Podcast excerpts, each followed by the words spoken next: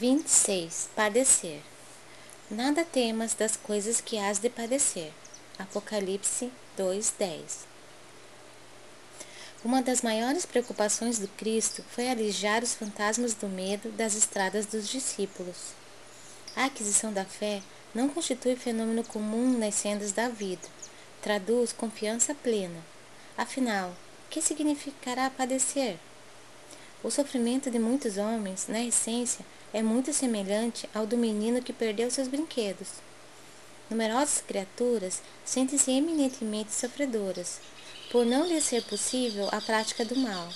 Revoltam-se outras porque Deus não lhes atendeu aos caprichos perniciosos.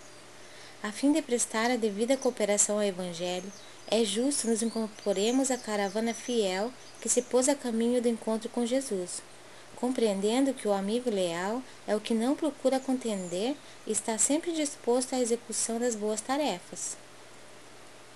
Participar do espírito de serviço evangélico é partilhar das decisões do Mestre, cumprindo os desígnios divinos do Pai que está nos céus. Não temamos, pois, o que possamos vir a sofrer. Deus é o Pai magnânimo e justo. Um Pai não distribui padecimentos, dá corrigendas e toda corrigenda aperfeiçoa.